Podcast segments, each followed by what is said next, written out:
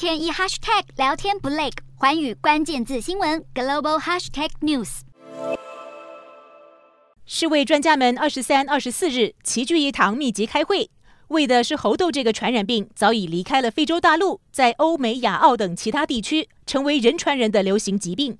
世卫组织秘书长表情凝重，与会专家忧心忡忡。尽管猴痘和新冠病毒比起来，传播的速度慢得多，致命性低得多，而且也有疫苗和治疗药物，但是这个会让人全身起脓包的疾病，还是让全球各国惶惶不安。从五月份首次通报非洲以外的病例，到现在，猴痘已经在四十多个国家引发三千多起病例，其中亚洲到目前为止确诊的都是来自欧洲的境外移入病例。从已经感染的例子看来，比例最高的是拥有多名性伴侣。并且和同性发生关系的男性，包括西班牙、英国、美国在内多个国家都已经订购了猴痘疫苗，鼓励高风险民众接种。在纽约，甚至有人排了两个多小时，就是要等待一剂疫苗。而最早传出猴痘的中非与西非地区，则是有专家呼吁，已开发和开发中国家如果能够拉近医疗水准的距离，绝对有助包括猴痘在内的所有流行疾病的防疫工作。